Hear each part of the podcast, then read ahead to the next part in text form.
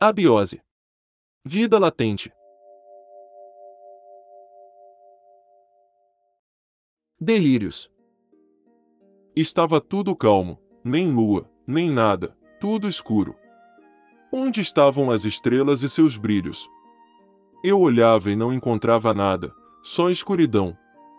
A cada passo que eu dava, ficava nervoso, não sabia exatamente onde pisava. Minha cabeça oca cavalgava pelos cantos da casa. Meu Deus! O comum colocava palavras na minha boca, a insegurança deixava o meu corpo cansado e trêmulo. Consegui enfim encontrar uma janela, então abri, e pude ver as estrelas que brilhavam para mim. Foi uma ótima sensação.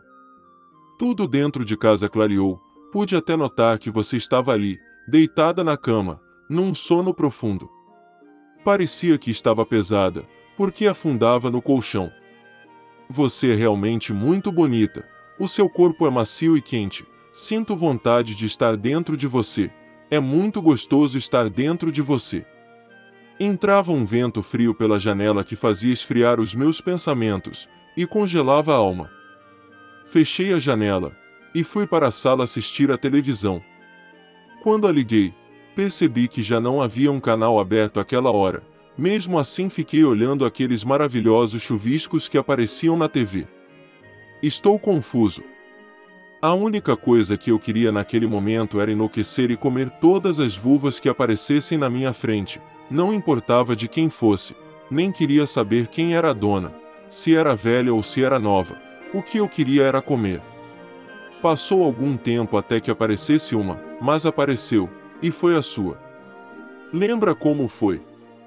Você se assustou à primeira vista, porém logo me deu o prazer de satisfazer meus desejos.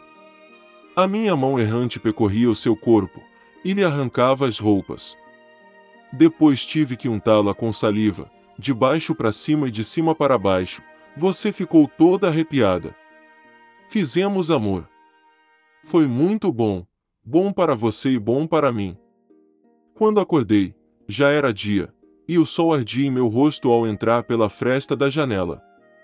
Você dormia, sua cara era de satisfação, parecia ter gozado a noite inteira.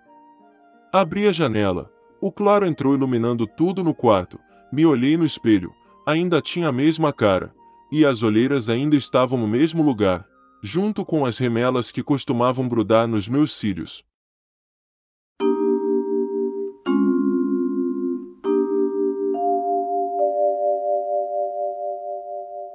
Todos os direitos reservados para JB Studio.